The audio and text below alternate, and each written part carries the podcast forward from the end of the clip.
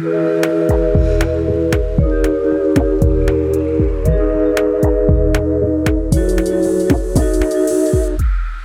dia, clube! Boa noite, clubes! Hoje é dia de ativar aquela vitamina D e colocar a cara no sol. Hoje vamos analisar mitos e verdades de um tema da psicologia e do nosso cotidiano. Eu sou Luísa Franco, psicóloga. E eu sou Jéssica Soares, psicóloga. E se você quiser fazer parte dessa comunidade de sentimentais, segue a gente lá no Instagram, no arroba Clube Sentimental. Tudo bem se a sua terapeuta foi isentona e falar que não se prontifique em relação ao que está acontecendo ou ainda apoia a recandidatura do atual presidente? Será? Será que a psicologia tem que se meter no cenário político?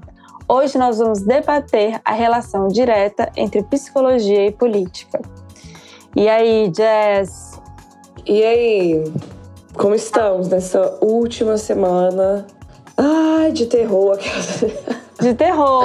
Acho que é de terror. Sustentando a, a, saúde mental, o fio de saúde mental que nos resta. É, tá difícil. Pra lutar por uma. Ai, você Democracia. é temática, amiga. Arrasou, devia ter vindo temática. Eu tô, eu tô de vermelho. Ai, Nem tá, e essa minha blusa é meio quente, mas eu quis colocar. Vou passar um calorzinho aqui, mas só pra ficar de vermelho no corte. De repente. É. mas eu tô na temática e assim realmente, assim, acho que se for fazer um exame de estresse, é, para quem não sabe, se você for psiquiatra, já foi psiquiatra alguma vez, os psiquiatras às vezes pedem exames é, de sangue, dá para ver o nível de estresse através do, através do glicocorticoide. E eu acho que meu glicocorticoide está lá em cima de tão Que é o que? O cortisol? É, que é o cortisol. O pois é. hormônio é. do estresse está lá em cima. Eu não, sinto... o meu deve estar tá já estratosférico, assim, Sim. bombando. Porque olha, gente, não tá fácil ser politicamente consciente nesse país, viu?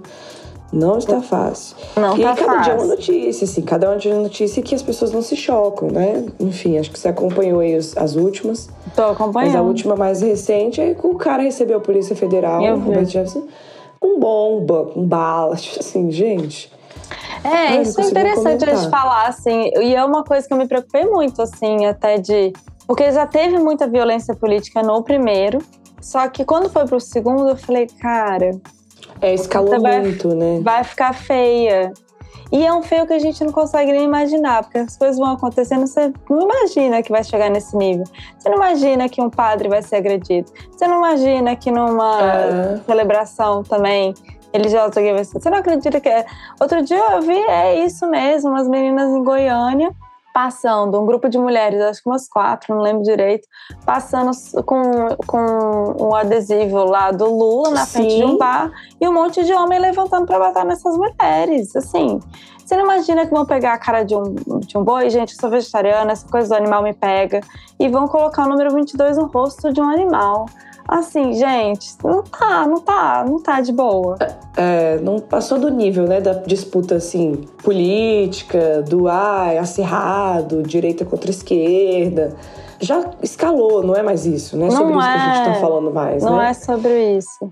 E aí, o que, que a psicologia tem a ver com tudo isso? Porque semana passada falamos da, da saúde mental em si. Sim. É, inclusive, a Vera Iaconelli participou do Café da Manhã também falando de saúde mental e política, que foi excelente o episódio. Depois a gente foi. até pode falar, mas foi muito bom. É, pode botar lá para vocês também, de outro podcast. É, mas a gente já falou por esse lado. Agora vamos falar da, da, psicologia enquanto atuação social, né? Enquanto presente na sociedade em que vivemos. E aí?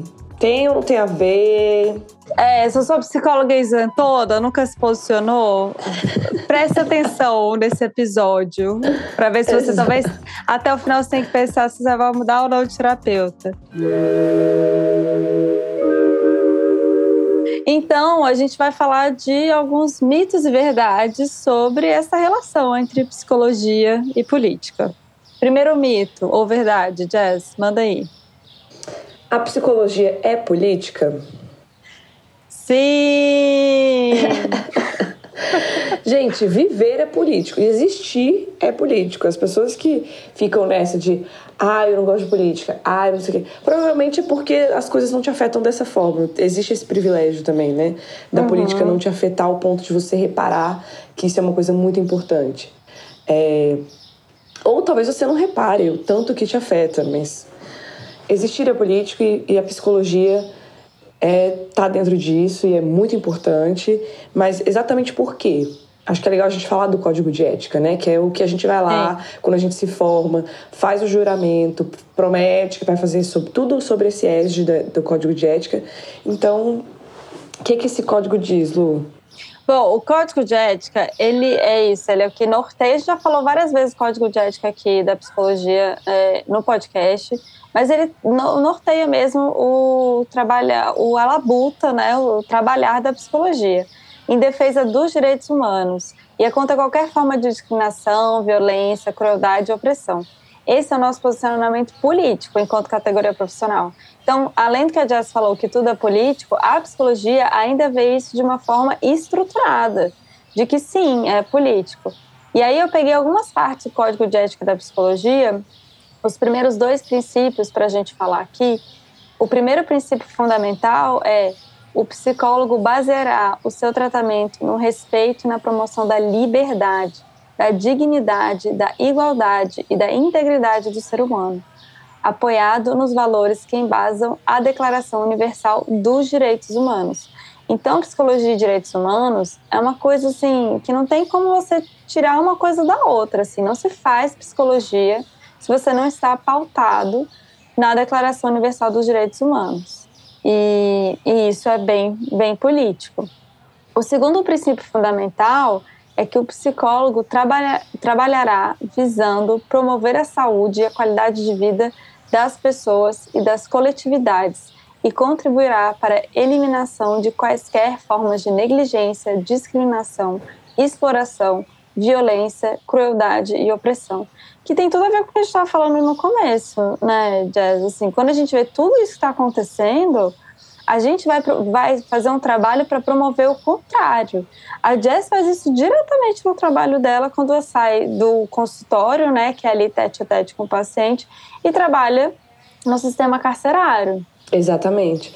É atuando exatamente para. A gente tem, inclusive, um, a gente tem que, toda vez que a gente atende, que a gente faz é, atendimento, grupo, lá, lá, a gente tem que cadastrar isso no sistema de saúde, né? Para uhum. dizer que aquele serviço aconteceu, que aquele E o que foi ocorreu. feito. Uhum. E o que foi feito Basicamente, né? Porque a gente também tem um sigilo profissional, então a gente não Sim. precisa especificar muito. É, Mas tem uma o que, formulazinha, né? Que a gente é, coloca é, no prontuário. Que é, uma, que é uma, um, um código, assim, que você põe para dizer que aquilo foi feito. Uhum. E um dos códigos, inclusive, é saúde mental e promoção da cultura da paz.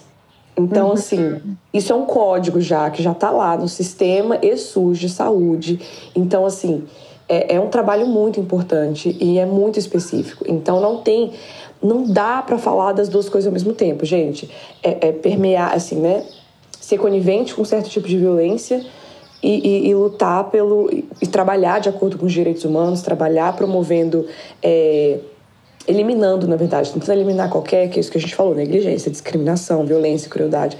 Então não dá, não dá para fazer as duas coisas ao mesmo tempo, né? Assim, não dá não dá para concordar com, com esse tipo de, de ser conivente com esse tipo de coisa e ao mesmo tempo trabalhar enquanto psicólogo, pensando nesses princípios fundamentais, pensando no, no real objetivo da psicologia, no porquê que a profissão existe, o que que é o propósito da coisa. Então, é de repensar, sabe? Eu acho que os psicólogos também que escutam, né, e que, que eu vi cada barbaridade, é, graças a Deus ninguém no meu ciclo, mas assim, Sim. vi cada barbaridade de povo se justificando. Enfim, não vamos queimar pauta. É, já bora já já falar, já veio Isso. É. Segura bora, aí, bora pro próximo, pra próxima afirmação. Vamos ver se é mito Sim. ou verdade. O psicólogo pode se abster e ser neutro. Ah, mas eu não entendo nada de política, eu prefiro não tomar nenhum posicionamento, isso não tem nada a ver com a minha prática clínica, tô lá no meu consultório fazendo as coisas, é melhor eu não falar nada. E aí, Jess? Mito, né, gente? Pô, cara, não, brother. Assim, não, sister ou brother. Não dá, a gente não é neutro. exatamente por tudo isso que eu tô falando. Se, você, uhum. se a sua profissão um dos principais fundamentos dela, aquilo que você jurou, aquilo que você estudou, vai no sentido de eliminar qualquer tipo de discriminação, violência, opressão, nananana, e aí não tem como você fazer as duas coisas ao mesmo tempo. Você querer promover, você querer é, é, pensar na sociedade, pensar no ponto de vista histórico, analisar tudo. Não tem como você fazer tudo isso e fingir que nada está acontecendo no planeta, entendeu? A gente não fala muito de psicologia sobre considerar o contexto da pessoa, o cenário, é, não só as questões internas, individuais, quando a gente está lá no consultório, né, ou atendendo de alguma forma.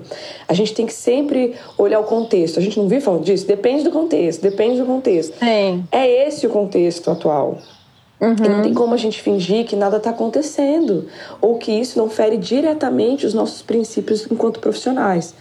Então, é, e aí entra o terceiro princípio fundamental, né? Que a gente uhum. pode colocar aqui. O psicólogo atuará com responsabilidade social, analisando crítica e historicamente a realidade política, econômica, social e cultural. Sendo assim, gente, é evidente que a psicologia não está fora da situação política, né? Que a gente está vivendo. Uhum. E isso reflete diretamente no que a gente faz uhum. enquanto profissão. Então, e na não, sua não prática, somos é, não somos neutros, é sua prática clínica também, porque assim, não sei você, Jess, provavelmente sim, quase todo mundo. É, aliás, desde a da, da outra eleição, que a, a gente falou da Vera Conelli, aí ela escreveu um texto na época, falando a, a política invadiu o divã. Maravilhoso esse texto da época. E esse texto, assim, desde que ela escreveu, eu só penso nisso, invadiu mesmo.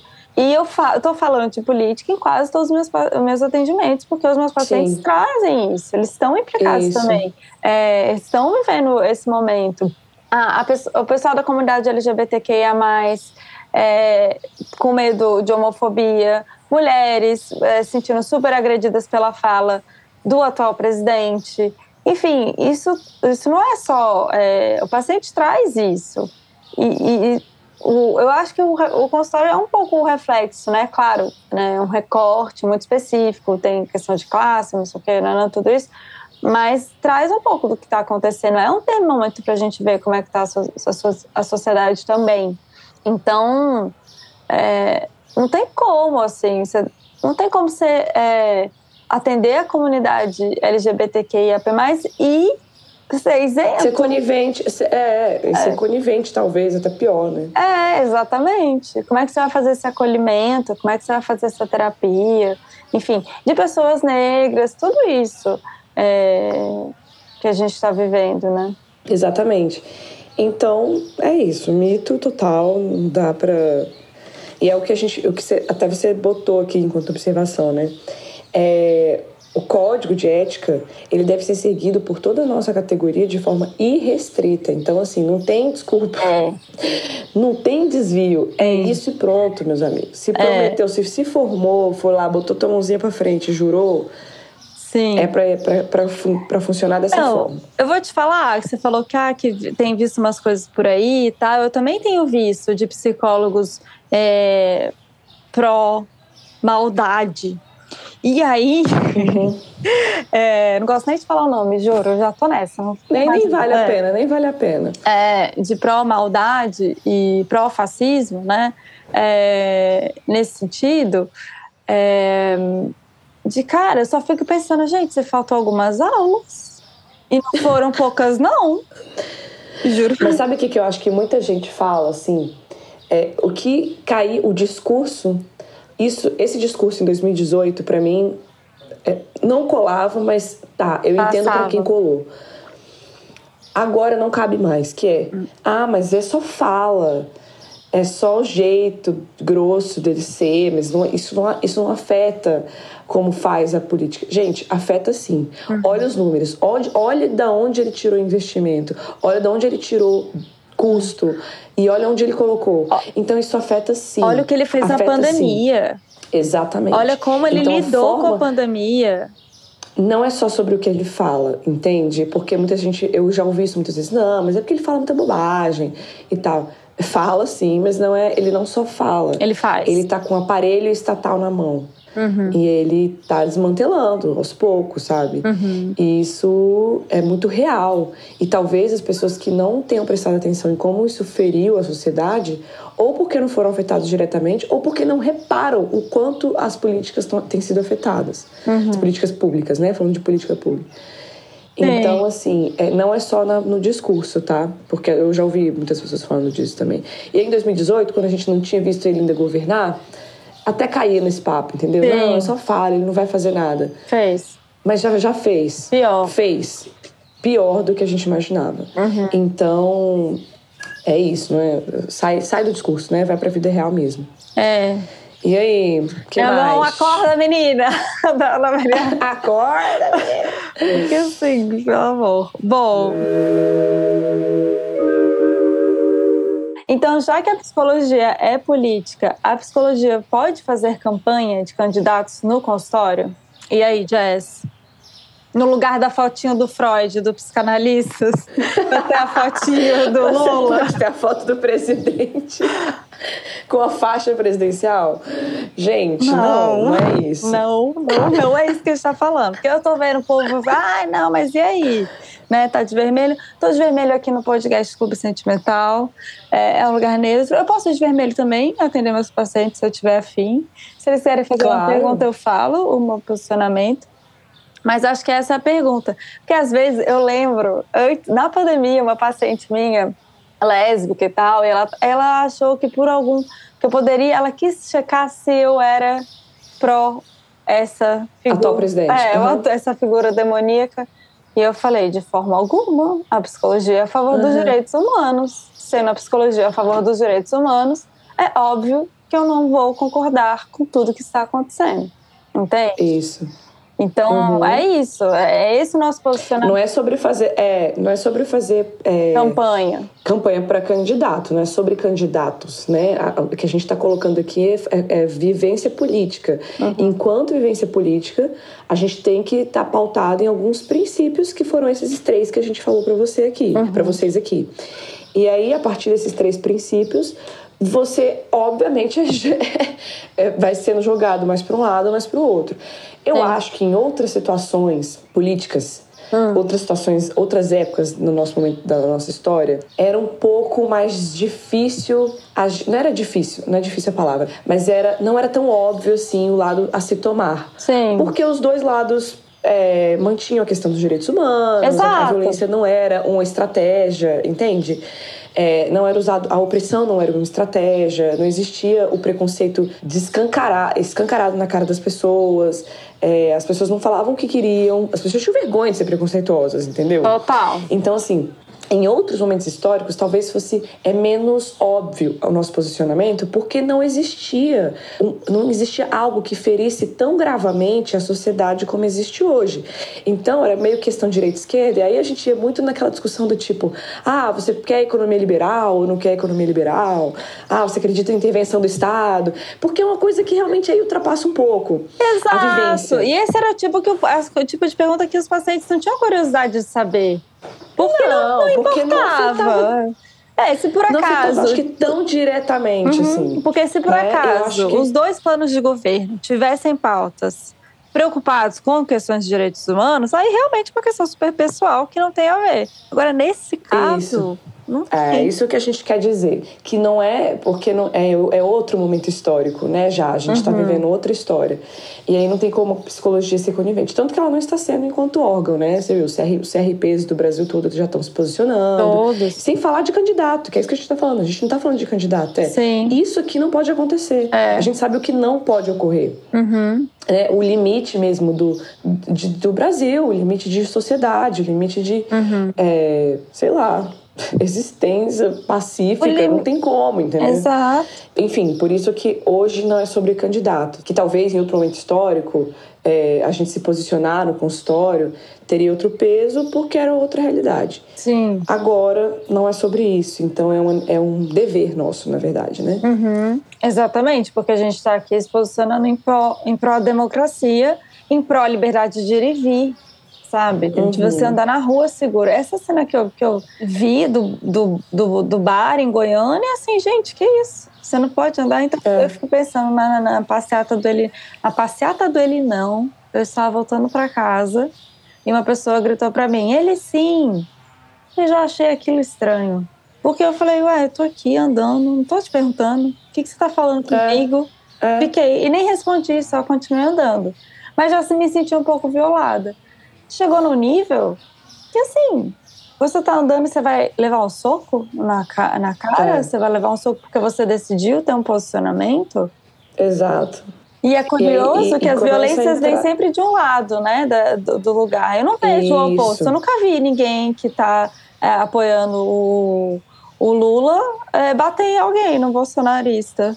Nunca, é, não tem. A gente não. Pode ser que tenha acontecido. Pode ser, né? Pode visto, ser que não tenha chegado na o que a gente é, O que a gente tem visto o que a gente tem, o que tem sido noticiado, o que a gente tem visto, o que as pesquisas têm mostrado, é que a violência está muito direcionada é de um lado para o outro. Não é, não é, não é troca, não está trocando. Sim. Não existe troca de violências. É uma violência. É, existe um lado e que está sendo violentado e oprimido. Uhum. Porque esse, essa é a estratégia. Na, na, falta de planos reais de governo, né? Amiga, é uhum. é assim. É, historicamente. Na falta de material, na falta de material, você apela para o medo. Uhum. Você apela para aquilo que as pessoas têm Sim. que mais move elas. Isso é estratégia, gente. É estratégia antiga, tá? Não é antiga. nem coisa nova, não. Não é. Isso é estratégia, isso é estratégia antiga de fazer política. Você instala o medo para você conseguir trazer o salvador. É isso. Uhum. Sim. Então a gente sai da esfera de ah, é sobre propostas, bababá. Não é mais sobre isso. Então quando eu vejo muita gente postando, ai, vamos ler as propostas. Ah, gente, não é sobre isso, cara. Uhum. Se fosse ainda seria pior ainda pro teu lado, entendeu? Sim. Se fosse sobre é. propostas, você ainda tem menos ainda. Exato.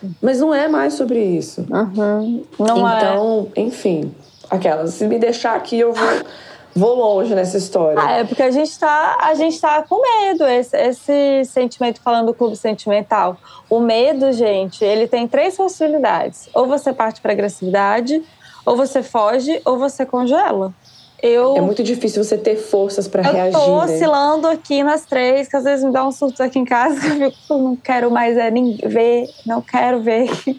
E aí eu falo, para, não, tá errado. É, para, não, tá errado, calma aí, vamos dialogar.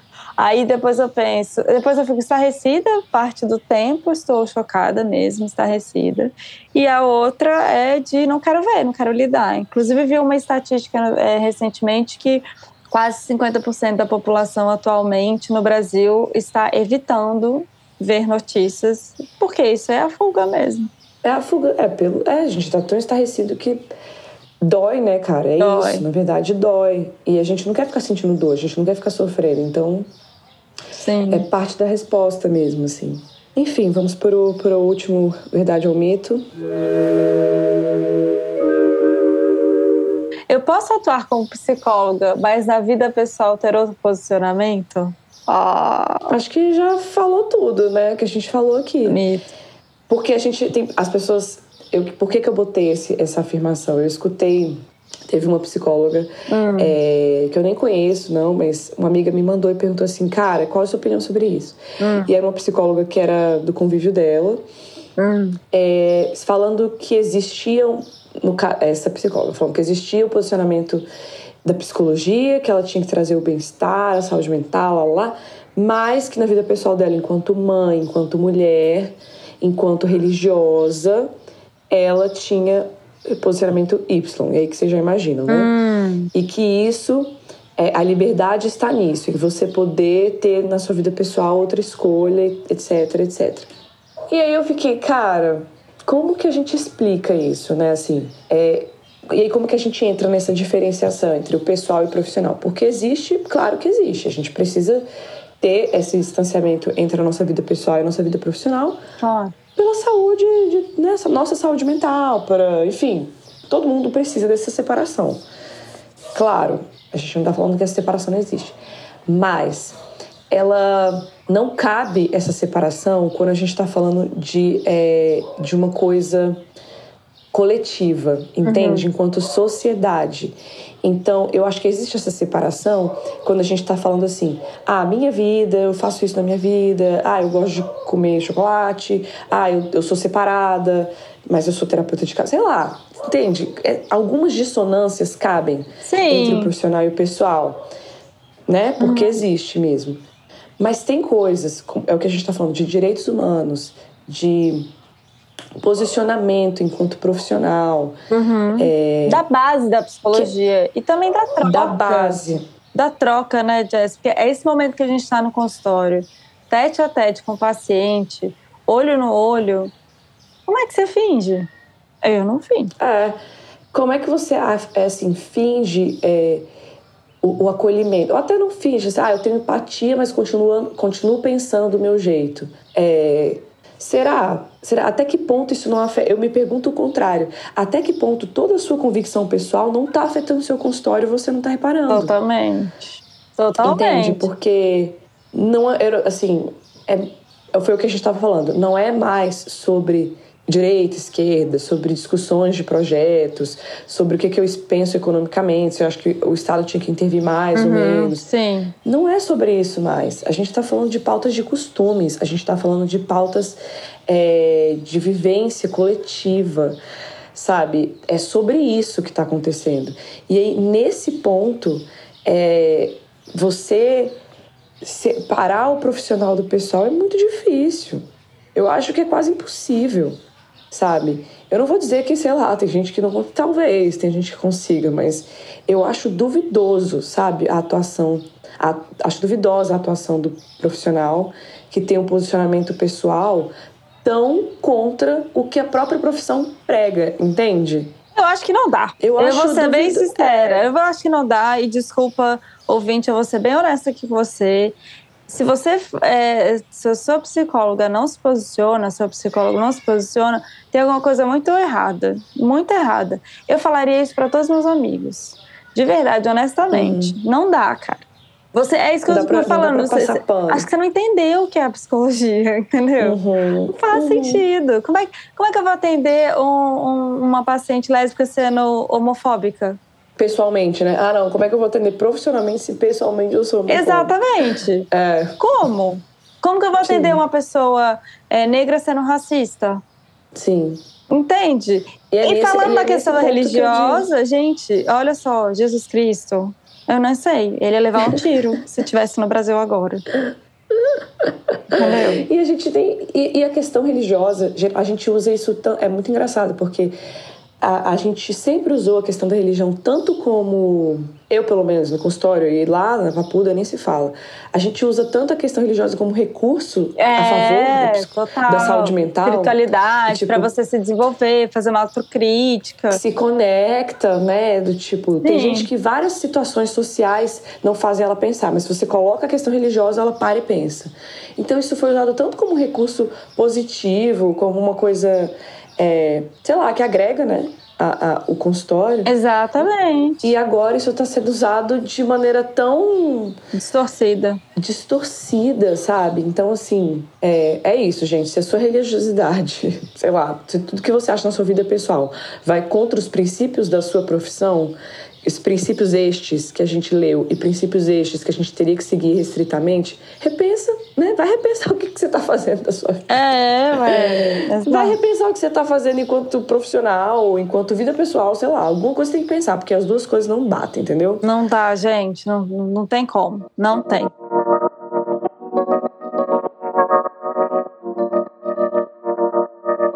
Bom, hum. esse foi um episódio de desabafo. Foi. Porque Pô. a gente está precisando também de saúde mental. Sim. Eu só queria, assim, para finalizar, relembrar você, ouvinte, ou você, psicóloga, que por acaso está se questionando em quem votar, eu vou alguns dados que tem tudo a ver com a psicologia aqui, soltar os dados. O Brasil assume o primeiro lugar em casos de ansiedade no mundo. No mundo. Isso não é à toa. Uhum. Uma pesquisa realizada entre 2010 e 2016 concluiu que houve um aumento de 7% na ocorrência de suicídios, aumentou. E, e esse dado vai contra a maioria de outros países que normalmente que tem diminuído. E esse número só aumenta de lá para cá. O Brasil é um dos piores países para ser mulher no mundo. O Brasil é o país que mais mata pessoas LGBTQIAP+, no mundo. E tivemos quase 700 mil mortes registradas pela Covid-19. Então, se você não. Enquanto. De, dessas 700 mil mortes, acho importante falar. Hum. É, par, grande parte delas, acho que duzentos e tantos mil, acho que 300, não, não sei o número exato agora, uhum. é, aconteceram depois que já existia vacina no Sim. mundo. Uhum. Tá? Então, assim, só pra gente. Isso que a gente tá falando da primeira dose. Porque tem gente que ainda tomou a primeira, não tomou a segunda e morreu também. Sim. Então, assim, é, quantas dessas mortes a gente poderia ter, poderia ter sido evitadas se a gente tivesse conseguido vacinantes. Uhum. Outro dado importante: a gente só conseguiu vacinas porque o STF permitiu que os governadores comprassem diretamente sem passar pelo governo federal. Uhum. Outro ponto, tá? Que é muito importante a gente falar. Sim. Que como que o STF atuou nessa, nessa, nessa época, foi graças a isso que a gente conseguiu sequer ter vacina. Sim. Porque aí na época o Dória comprou a vacina, conseguiu comprar independentemente, uhum. conseguiu produzir independentemente. Sim. Então, assim, já não fosse os dados horríveis do Brasil, é, ainda tiveram algumas pequenas atuações que conseguiram barrar essa atuação do governo federal, que foi por isso que a gente conseguiu andar para frente um pouquinho, tá? O desastre aconteceu, mas ainda podia ter sido pior. É isso que eu quero dizer. Sim. E isso tem tudo a ver com psicologia, gente. Tem tudo a ver, tudo a ver. E aí eu vou indicar, a Jéssica vai indicar o podcast da Varia Conelli, mas eu também vou indicar um podcast que é super rapidinho, eu adoro. Isso não é Noronha, Eu adoro elas. A Bel, principalmente. O episódio último, que é o 50, Isso Não É Paredão, com o psicanalista Aldo Zaiden. Ele ainda tem um trabalho super legal que eu vi é, nas redes sociais, o Instagram, arroba, Precisamos Falar Sobre Fascismo. E lá, gente, ele fala belamente o quanto que a psicologia, historicamente inclusive, não é, não pode ser e nunca será isentona. Não, isso nunca vai acontecer aqui com a gente. É, e o da Vera, e o da Vera Conelli, qual é? É o café da manhã? É o café da manhã, é o saúde mental e política, né? Que eles falaram, do, foi, acho que foi da. É porque eles fazem todo dia. Sim, né? eles fazem. Mas. Uhum. É, é o de saúde mental, que eles falam dos últimos agora. Tá. Tá bem bom. Eu achei legal ainda por cima, porque assim, ela conseguiu, apesar de a gente saber a posição, a posição da Vera Iaconelli, uhum. quem não conhece ela e ouviu o café da manhã, uhum. eu acho que, sabe, conseguiu ouvir sem ter que. Ela não tomou posições claras, mas óbvio que a gente, quando ela tá falando de saúde mental, a gente sabe o que ela tá falando. Sim mas ela conseguiu falar dos dados bem bonitinhos, assim, enquanto uhum. psicanálise, enquanto emoções, uhum. enquanto tudo isso que tá acontecendo. Então, é, tá bem legal, achei bem legal. Tá, é ótimo. Bom, ah, tá. então tá, Jess. Como sempre, sempre um prazer estar aqui. É... Sim. Você é uma psicóloga que eu respeito, que se posiciona e sempre se posicionou. Somos, né, amiga? Sempre foi, sempre Sim. será.